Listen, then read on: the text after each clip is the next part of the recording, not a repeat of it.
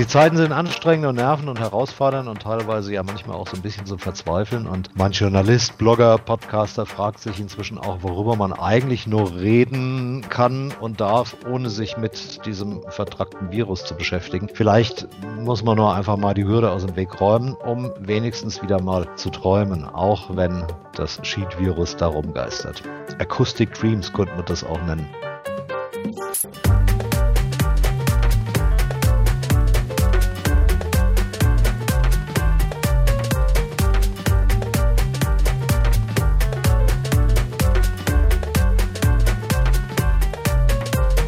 Deutsches Reiseradio Podcast 164 mit Rüdiger Edelmann und diesmal einer im wahrsten Sinne des Wortes farbenfrohen Reise. Erschwerend kommt noch dazu, dass ich noch nie da war, aber das kann ja vielleicht auch werden. Oliver Döring war schon oft da, kennt sich aus, hat dann auch gleich mal auf der Insel Freunde gefunden und mit ihnen zusammen verbreitet er jetzt eine ziemlich geniale Idee, die auf einer Insel stattfindet, von der die Leute schon seit, na, ich würde mal sagen, mindestens zehn Jahren sagen, man solle schnell hinreisen, damit man die Authentizität noch erleben könne. Bald sei es zu spät. Er sagt es noch lange nicht. Olli, bitte sehr, worüber reden wir hier eigentlich heute? Naja, angefangen hat es bei mir im Jahr 2004.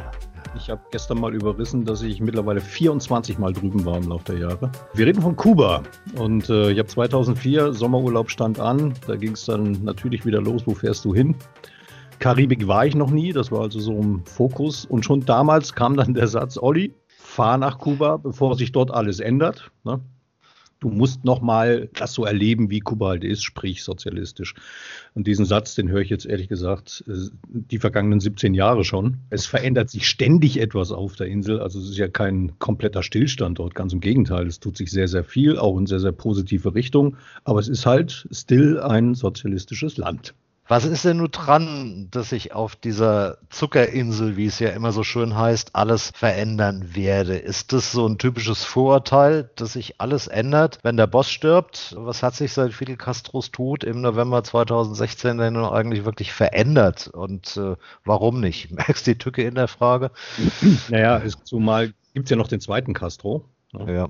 Der Raúl, ne? Raúl ja. Castro ähm, die große Frage ist, was passiert, wenn die Generation der Revolutionäre, die noch eine Waffe in der Hand hatten, äh, dann mal irgendwann hinten anstellt. Aktuell Canel Diaz Bermudez ist der erste äh, Präsident, der nicht gekämpft hat. Und ich glaube aktuell, wenn man ihn so beobachtet in seinen politischen Entscheidungen, ist das schon so, dass man nicht genau weiß, wo will er jetzt eigentlich hin. Ich glaube, ich sage es jetzt ganz makaber, man wartet jetzt noch ab, bis äh, Raoul dann auch das Zeitliche gesegnet hat. Und ich glaube, dass dann gerade auch durch den Druck der jüngeren Generation äh, erheblich schnellere Fortschritte in Richtung gesellschaftlicher Entwicklung, Menschenrechte, Redefreiheit etc. stattfinden werden. Das glaube ich schon. Es gab ja nun vor zehn Jahren, so mit dem Amtsantritt von Barack Obama, erste ja, Annäherungsmöglichkeiten. Die haben sich dann spätestens mit Donald Trump in irgendeiner Form wieder verflüchtigt. War das eigentlich ein harter Schlag? Weil die Kubaner haben ja, glaube ich, schon auch ein bisschen drauf gehofft, dass jetzt durch die Öffnung in Richtung USA sich ein bisschen was nach vorne bewegt, wenngleich sie wahrscheinlich aber auch Angst hatten, dass sie von den Amis ja völlig überrannt werden. Das war für die Kubaner war es ein ziemlicher Tiefschlag. Ich fasse nochmal ein, eine Sache vorweg. Es ist den Kubanern seit 2016 erlaubt, sich selbstständig zu machen, also kleine Unternehmen zu gründen, einen Service zu gründen, selbstständig zu arbeiten. Äh, das haben sehr, sehr viele gemacht. Sehr, sehr viele Familien haben wirklich das letzte Geld zusammengekratzt, was sie haben. haben im Wohnzimmer ein Restaurant eröffnet, wo dann Urlauber hingegangen sind. Natürlich auch sehr, sehr viele US-Amerikaner. Die fanden das chillig. Die Mutter des Hauses hat gekocht. Das äh, schmeckte einfach mal besser und das hat natürlich erheblich mehr Charme gehabt. Und äh, das ist entstanden nach der Entscheidung von Obama, äh, sich an Kuba anzunähern. Trump hat drüber nachgedacht, oh Gott, die bringen jetzt wahrscheinlich einen Haufen Geld und das Geld fließt weiter ans Militär. Das, was ich gesehen habe, war, das äh, war ein ganz anderer Effekt. Plötzlich waren US-Amerikaner da. Und zwar in Mengen. Plötzlich konnten auch alte Revolutionäre mal mit einem US-Amerikaner reden. Plötzlich äh, waren Gespräche möglich, Freundschaften entstanden, die bis heute Bestand haben. Das Denken wurde offener, Kritik wurde offener geäußert. Also das Land begann wirklich sich zu öffnen. Und äh, ich bin so ein altes DDR-Kind. Für mich hat das sehr an die Zeit 1988, 89 in der, DDR, in der DDR erinnert. Mit der Trump-Entscheidung war die Tür dann natürlich wieder Richtung Kalter Krieg alles zugeklappt. Man muss dazu sagen, es spielt ja auch der kommunistischen Regierung in die Hände, weil die kriegen ihre Argumente mit sowas. Ne? Also der böse US-Amerikaner, die uns hier nur via Embargo fertig machen wollen. So, Obama hatte das, hatte das aufgeweicht und ist auch meine Strategie, dass ich sage, okay, wir, der Westen muss einfach auch zeigen, dass er besser ist, dass er anders ist und lasst sie uns erschlagen mit Freundlichkeit. Ich frage da trotzdem nochmal weiter und zwar so ein bisschen in Richtung Tourismus. Wie war Kuba vor der großen Revolution, als so amerikanische Millionäre dekadenten Urlaub machten und äh, Hemingway zum Schnaps trinken kam? Wie war es während der Zeit des Kalten Kriegs inklusive Kuba-Krise und wie hat sich das weiterentwickelt bis zum heute? Ja, das Batista-Regime, was durch die Revolution abgelöst wurde, das, sorry, musste weg. Das war durchsetzt von Mafia, von Korruption. Also die Ressourcen Kubas waren quasi in der Hand der Amerikaner und kam der Bevölkerung vor Ort so annähernd null zugute. Ne, die durften dort arbeiten, auch zu einem Lohn, der sie überleben ließ, aber wirklich eine, eine Form von hm, Wohlstand hat sich nie entwickeln können. Das medizinische System, gerade für die Landbevölkerung, war unten, das Bildungssystem war unten. Ähm, also kurzum, Batista und dieses Regime musste weg. In Zeiten der Revolution kennt man ja auch, Herr Fidel Castro hat ja bis 1961, war der kein Kommunist. Hat er zumindest nie, äh, nie gesagt bis zu dem Zeitpunkt. Er hat sogar in den USA mehrfach bestätigt, dass er mit Kommunismus gar nichts am Hut hat worauf Nixon ihn damals eingestuft hat als entweder gerissen oder naiv. Und die Anbindung an den Ostblock kam halt mit der Entscheidung von Fidel Castro, eine Landreform zu machen, das heißt, die großen Großgrundbesitzer zu enteignen. Die kamen mit, äh, sagen wir es anders, er hat die Ressourcen nach Kuba zurückgeholt und das äh, ist den US-Amerikanern sauer aufgestoßen. Embargo begann und dann ging es ums Überleben für Kuba und da war die Anbindung an den Ostblock naheliegend. Nach dem Zusammenbruch des Ostblocks äh, hat man in den 90er Jahren eine schwere, schwere Depression und Wirtschaftskrise hinter sich bringen müssen. Also das war wirklich geprägt von Hunger. Und ich rede tatsächlich von Hunger.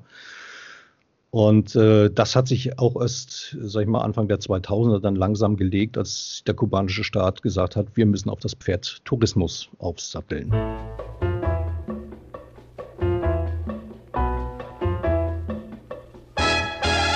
Sagt ja normalerweise so, Kuba ist einmalig. Ich gehe jetzt mal so mit meiner ungesunden Halbbildung dran und sage, Strände gibt es überall in der Karibik, rum auch. Äh, sogar Zigarren hat Kuba nicht exklusiv, aber eins macht Kuba einmalig, auch wenn das letztlich über Jahrzehnte Mangelverwaltung war.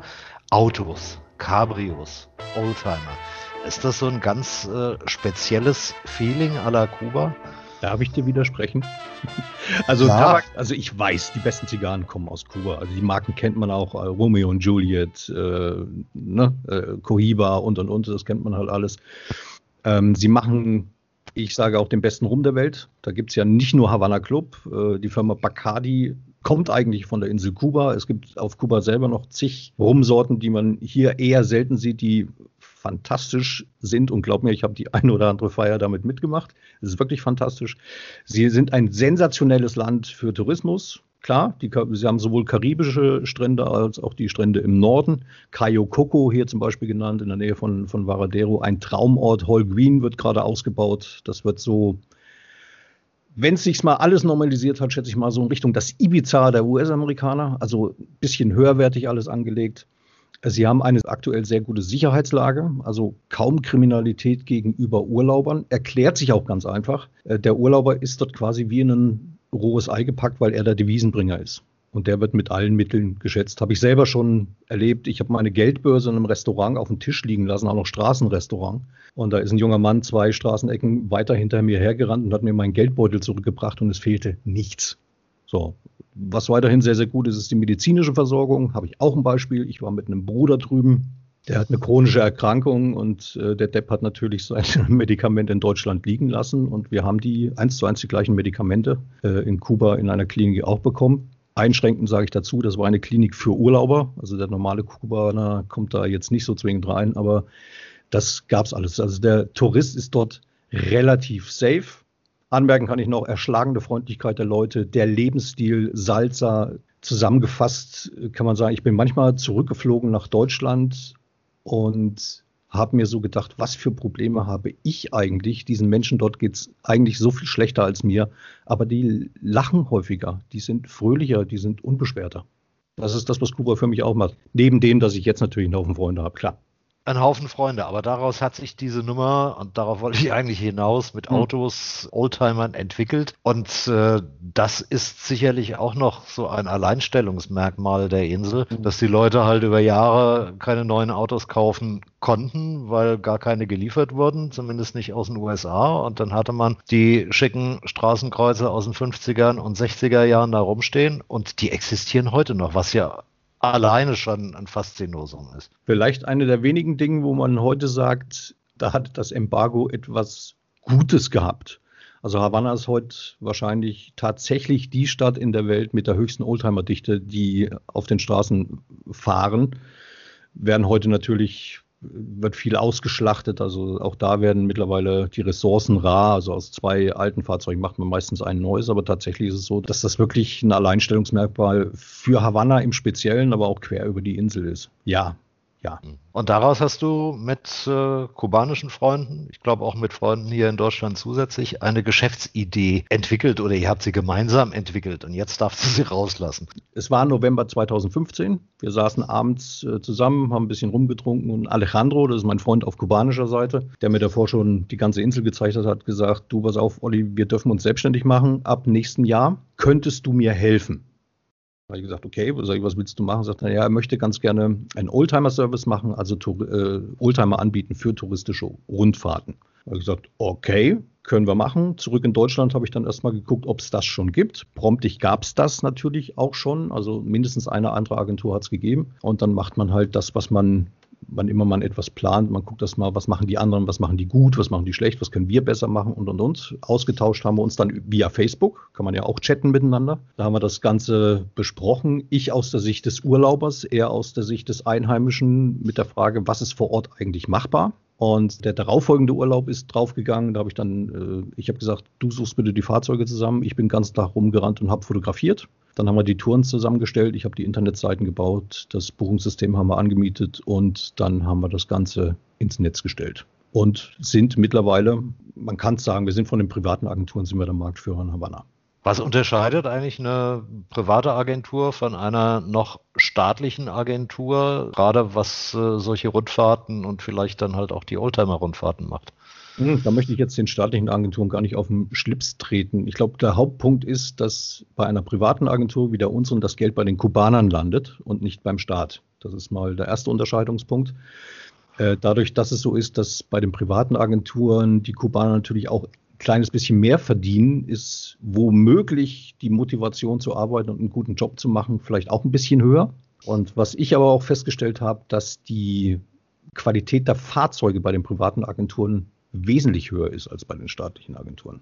Also da kommt auch der touristische Aspekt dabei, zu sagen, wenn ich sicherer unterwegs sein will, dann vielleicht eher die private Agentur und lieber bei euch buchen. Ja, ich will jetzt so unfair, will ich nicht sein, aber weißt du, es kommen aus der ganzen Welt kommen äh, Urlauber mehrfach manchmal schon. Wie gesagt, da sind auch Freundschaften entstanden und die bringen manchmal Ersatzteile mit, so kleine Ersatzteile, die dann bei den Fahrzeugen wieder verbaut werden können. Und dadurch ist äh, der, der, Qualitätsstandard. Wir fahren auch einmal im Jahr rüber mit einem Oldtimer-Sachverständigen, der die Fahrzeuge anguckt und äh, da dann auch nochmal ein Statement uns gegenüber dazu abgibt. Aber ich glaube, dass es daran liegt, dass die Ressourcen bei den privaten Agenturen, diese Fahrzeuge zu erhalten, glaube ich, ein Tickchen besser sind als bei den staatlichen. Ja.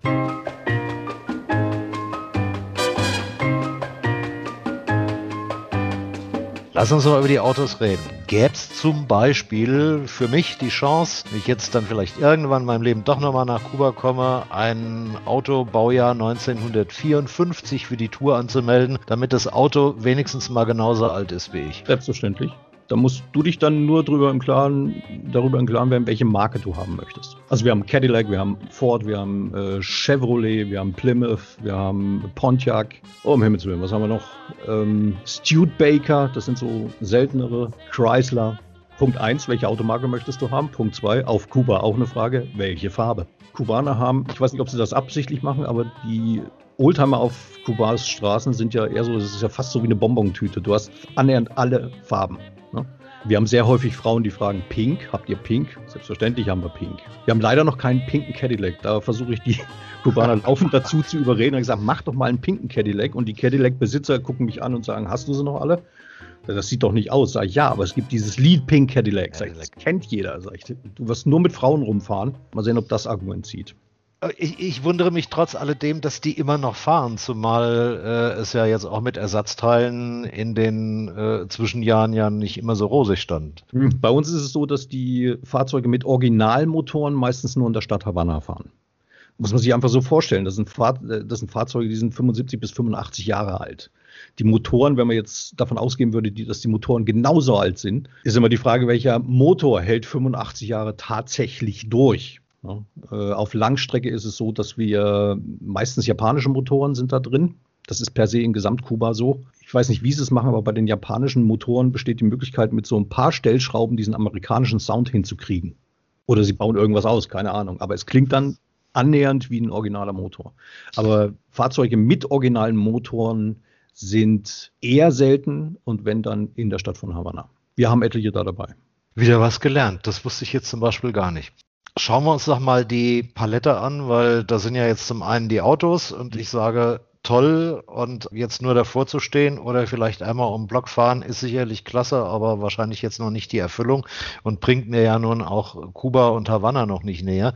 Es gibt, äh, habe ich auf der Homepage gelesen, Havanna-Touren, stundenweise bis zu einem Tag. Es gibt Tagesausflüge ins Land. Es gibt auch mehrtägige Touren. Ja. Wie läuft das eigentlich ab und wie habt ihr diese Touren entwickelt? Das kam aus verschiedenen Richtungen. Also zum einen war ich mache ich bei Reisevorbereitungen immer in etlichen Foren unterwegs und habe dort mal gelesen, wo Urlauber bereits schon waren, wo auch bei der einen oder anderen Beitrag auch Bilder dabei waren, wo einfach sensationelle Orte waren. Dann habe ich immer Alejandro nachgefragt, also das ist mein Part auf der kubanischen mhm. Seite. Sagt, können wir da hinfahren? Wenn ja, im Rahmen welcher Tour? Ist da irgendwas machbar? Muss man da was beachten? Das war das eine. Das andere war, dass Alejandro von sich aus natürlich auch Orte kennt auf Kuba und der Mann kennt die gesamte Insel, gesagt hat, Urlauber müssen wir dorthin bringen, dorthin bringen, dorthin bringen, weil dort ist es noch nicht überlaufen, dort ist ein sensationeller Strand, dort ist ein sensationelles Riff, wo man tauchen kann oder, oder, oder. Ne? So, und da kam eine ganze Menge an Daten zusammen und daraus haben wir dann halt die Touren kreiert in einer möglichst sinnigen Form für den Urlauber, lassen dem Urlauber aber auch offen, dass wenn er, haben wir auch häufig, dass Urlauber sagen, ja, ich habe gelesen, ich würde dort gern hin oder äh, ich habe von da was gelesen, aber die auch ganz gerne hin. Ist das machbar? Dann machen wir das machbar. Also auch der Urlauber kann selber noch sagen, ich möchte dort oder dort oder dorthin. Ist jetzt vielleicht eine ganz blöde Frage, aber bin ich, äh, wenn ich so eine private Tour mitmache, ich sage es in aller Vorsicht, bin ich da dichter am Kubaner an sich dran? Na klar. Erstens sitzt äh, der Tourguide der bei uns im Fahrzeug sitzt, ist kein staatlicher Tourguide. Mit dem kann man, also mit den Damen und Herren kann man über alles reden. Das heißt, äh, was sind die guten Seiten an Kuba? Da reden, ne? Das wird sehr, sehr gerne gezeigt. Und was sind aber auch die Schwierigkeiten auf der Insel? Also etwas, was offensichtlich ist, muss man nicht schönreden. Das ist einfach so. Das machen sie aber auch nicht. Und äh, es ist durchaus so, dass man unterwegs, wenn ein Tourguide sagt, ich kenne einen Cousin von mir, der hat hier um die Ecke hat ein Restaurant, da wird der Cousin schnell ange, äh, angerufen. Dann kocht auch wieder die Frau des Hauses. Hatte ich mal frischen Oktopus, also frischen Tintenfisch, ganz frisch geholt. Schmeckt natürlich auch anders. Ne? Oder wir waren bei in einer Casa Particular, also einer Privatunterkunft in Trinidad. Da kannte Alejandro den Besitzer, traumhaft gelegen zwischen Strand und Gebirge. Im Gebirge war ein Gewitter, auf der anderen Seite war noch strahlenblauer Himmel und ich saß auf einer Dachterrasse wir haben allen Ernstes Rindersteak gegessen und eine Zigarre geraucht und rumgetrunken und ich dachte einfach nur bei mir, kann bitte mal einer die Zeit einfrieren gerade. Es war sensationell. So, und so kommt man natürlich an Orte, wo der normale Tourist nicht zwingend hinkommt, wo gegebenenfalls auch keine Busse hinkommen, zum Beispiel mit einer Bustour. Wenn wir jetzt gerade schon über kubanische Küche reden, ich habe mal was von sehr viel Reis und noch mehr Bohnen gehört und ein Freund antwortete, das ist allerdings wirklich schon ewig her, das muss in den späten 1980er Jahren gewesen sein, auf die Frage, wie das denn mit Essen ist, mit der Gegenfrage, sagt dir Mitropa was? Macht Essen Spaß in Kuba? Ich höre im Moment ja viel Positives raus. Mit Mitropa würde ich es jetzt ehrlich gesagt nicht vergleichen. Schon aus dem einfachen Grund, in der Mitropa gab es immer Soljanka, die gibt es auf Kuba nicht. Äh, klar, es gibt sehr viele Reisgerichte. Also Reis ist bis heute Bestandteil. Bohnen, schwarzer Reis. Da ist meistens so, dass das Bohnen und Reis gemischt werden. Mhm. Äh, Kartoffeln gibt es. Es gibt Salat als Beilage. Rindfleisch ist relativ selten. Was man aber relativ gut bekommt, ist Hähnchenfleisch, Schweinefleisch. Se secó el arroyito que pasaba por mi casa. Lo mismo me sucedió con el amor de mi guapa guajira. La noche que ya se fue, su perfume me embriagaba, solo su rastro dejaba en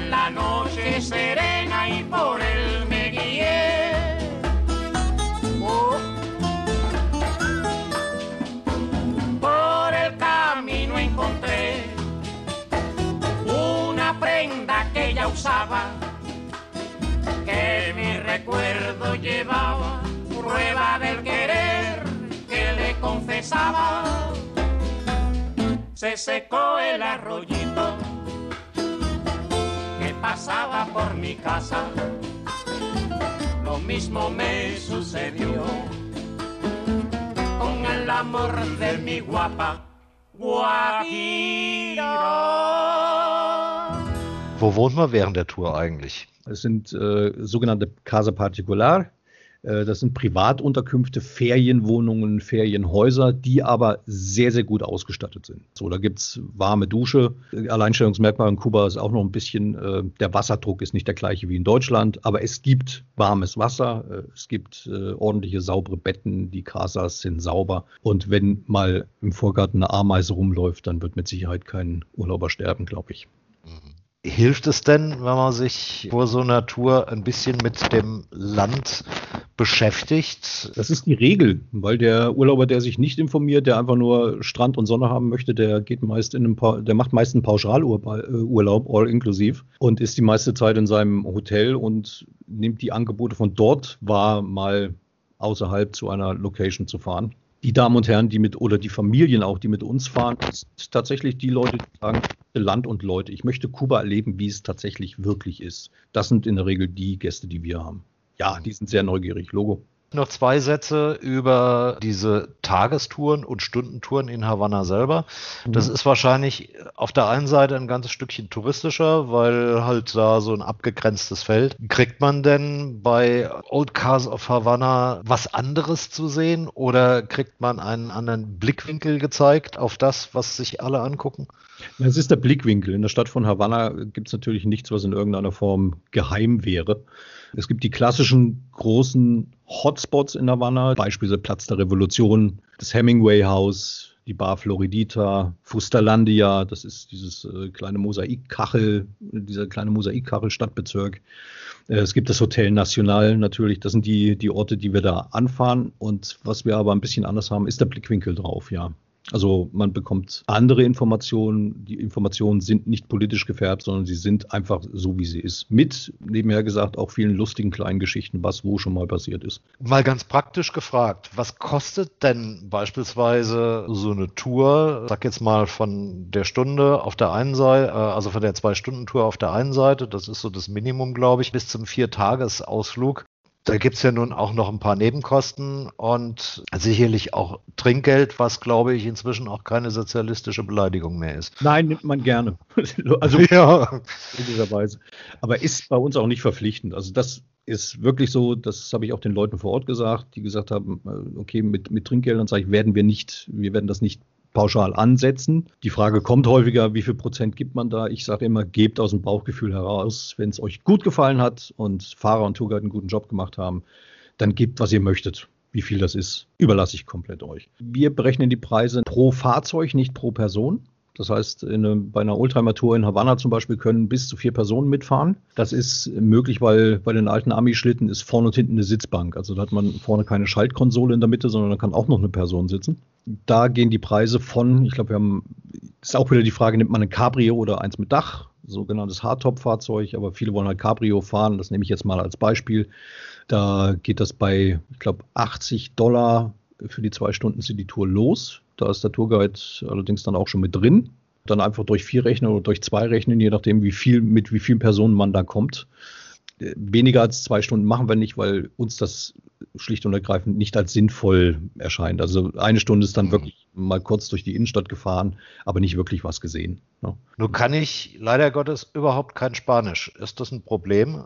Ein Tourguide sollte ich auf jeden Fall mitnehmen. Ja, wir haben Tourguides für neun verschiedene Sprachen. Also da sind dann auch so Sprachen wie Türkisch oder Japanisch dabei. Äh, Deutsch natürlich auch. Die meisten bei uns sind äh, Germanistikstudenten oder Deutschlehrer. Und mein einschneidendes Erlebnis war, ich habe mit Jessi das erste Mal telefoniert. Da hat mir Alejandro das Telefon einfach nur weitergegeben. Das ist eine der Germanistikstudentinnen, die übrigens auch schon in Deutschland für ein Jahr studiert hat. Die hatte ich am Telefon und ich wollte nicht glauben, dass sie eine Kubanerin ist. Die hat akzentfreies, lupenreines Deutsch gesprochen. Ja, das Schlimmste, was man bekommen hat, ist ein kleiner spanischer Akzent, aber der stört, glaube ich, nicht. Ich habe mir nur einfach vorgestellt, wenn man so äh, einer Sprache äh, nun irgendwie gar nicht mächtig ist und ich will halt auch äh, ein bisschen was vom Land erleben, da habe ich ja einfach eine riesige Barriere vor mir, weil ich überhaupt nicht sagen kann, was ich gerne möchte. Ich kann keine Fragen stellen. Und wenn, selbst wenn mir irgendjemand freundlich auf irgendetwas antwortet oder mich auf etwas hinweist, verstehe ich es ja nicht. Da ist der persönliche Tourguide mit da, der kann übersetzen, wenn man zum Beispiel was kaufen möchte, der kann übersetzen, wenn es um Speisekarten geht, kann erklären, wie eine Speise aussieht, was da alles dabei ist kann den Fahrer Fragen stellen, wenn da Fragen zum Fahrzeug sind und und und alles möglich. Da muss man, glaube ich, noch was wissen, denke ich. Die Preise sind in US-Dollar angegeben. Wird vermutlich am liebsten und am liebsten in Bar genommen, schätze ich mal. Äh, ja, und das liegt schlicht und ergreifend daran, dass es äh, keine Möglichkeit von Deutschland aus gibt, eine Business-to-Business-Überweisung nach Kuba zu machen.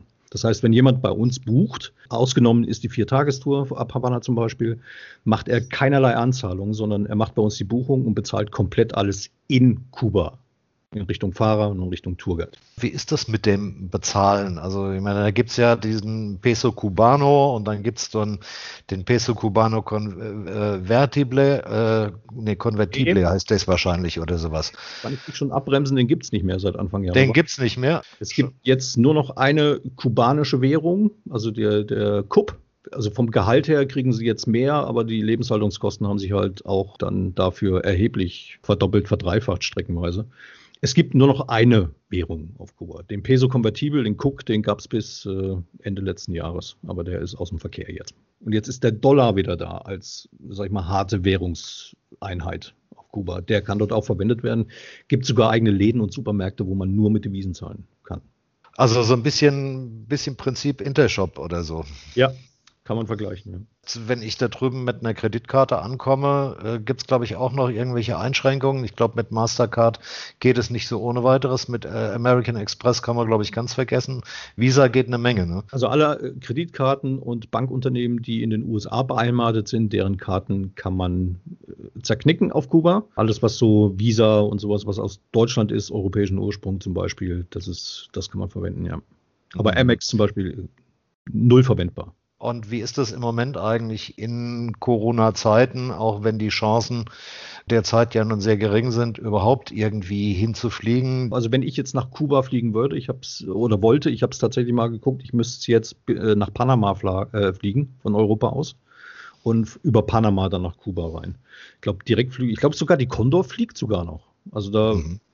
hänge ich mich glaube ich jetzt auch nicht zu weit aus dem Fenster. Was Corona angeht, äh, man muss einen Corona-Test vorweisen können, einen schriftlichen, der nicht älter als 72 Stunden ist. Und man wird in Kuba selber an der Grenze nochmal äh, getestet, muss dann aktuell, was ich, die Informationen, die ich habe, sind 24 Stunden in, in Anführungsstrichen in Quarantäne. Das heißt, ins Hotel, ins Hotel, auf der Hotelanlage bleiben, 24 Stunden abwarten, bis das Testergebnis da ist. Ist dieses Testergebnis negativ? Darf man sich unter Einhaltung der Corona-Regeln, also auch dort Mundschutz, Mund-Nasenschutz, äh, frei im Land bewegen. Wie sind die Situationen dort im Moment überhaupt? Hm, wir hoffen auf bessere Zeiten, sagen wir mal so. Also dieses Virus nervt nicht nur in Europa, es hält natürlich Touristen fern, klar. Wir haben ein paar Kunden, eigenartigerweise, äh, Deutsche, jetzt heute sind wir mit einem türkischen Pärchen unterwegs. Ähm, ein paar Kunden sind da, aber das ist natürlich kein Vergleich zu normalen touristischen Zeiten. Man hofft auf Joe Biden, dass er die Tür wieder einen Spalt aufmacht, auf Verständigung mit Kuba, zwischen Kuba und USA setzt, dass er den US-Amerikanern auch wieder erlaubt, zurück nach Kuba zu, äh, zu kommen. Und man hofft natürlich, dass diese Pandemie so schnell wie möglich vorbeigeht.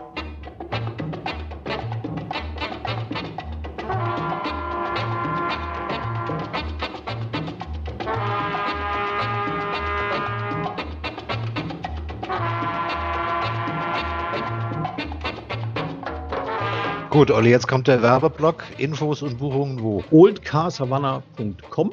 In der englischen Schreibweise bitte das Savannah. Also nur ein N in der Mitte, oldcarsavannah.com.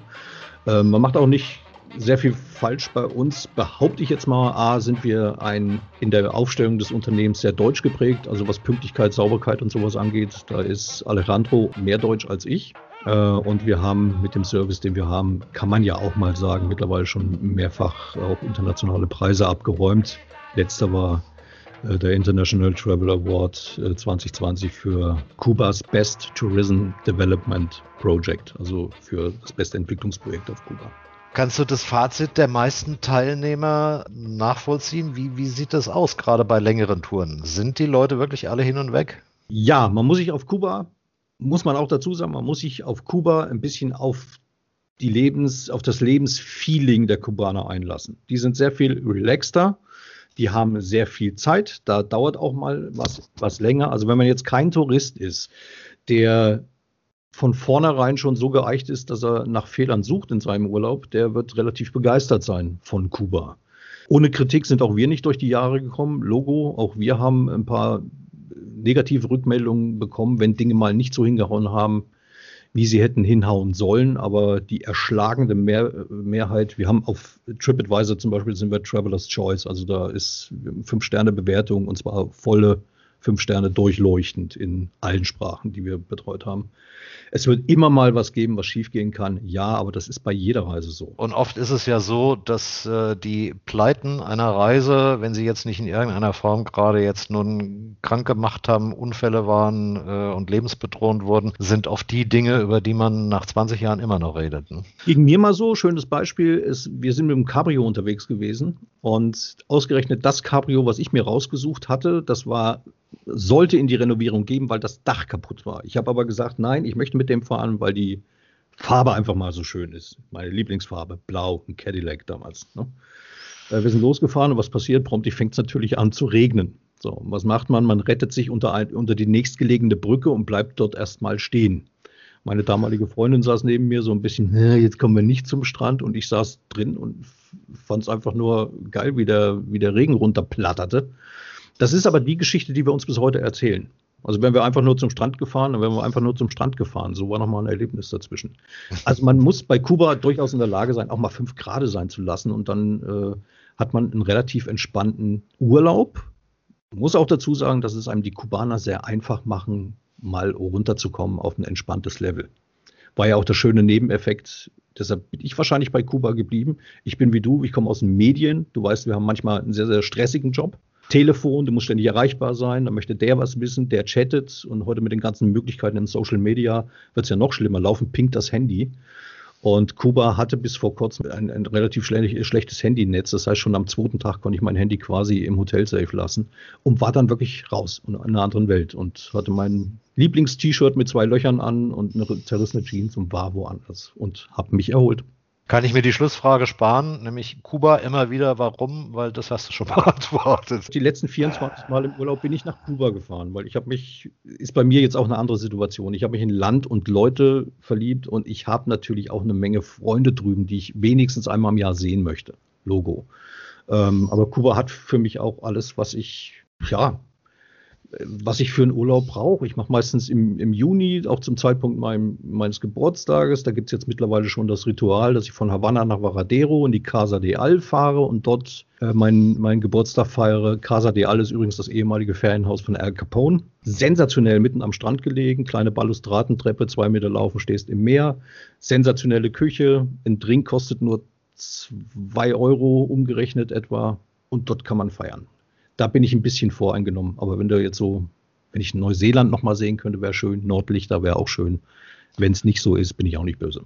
naja, die Welt ist groß und schön und ja. wir sollten sie uns angucken. Aber wenn du nach Kuba kommst, gib gerne Bescheid. Ähm, wir schieben dir mal ein ordentliches Auto unter den Hintern und zeigen dir mal unser Havanna.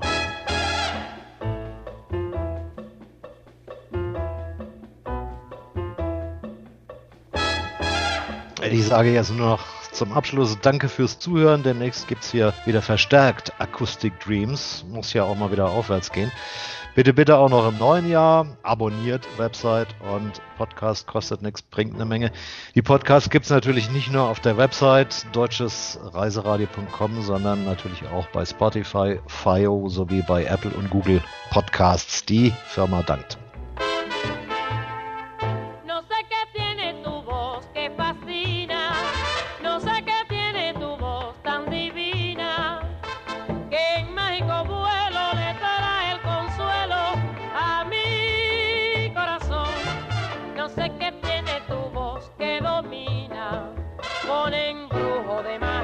Mi pasión.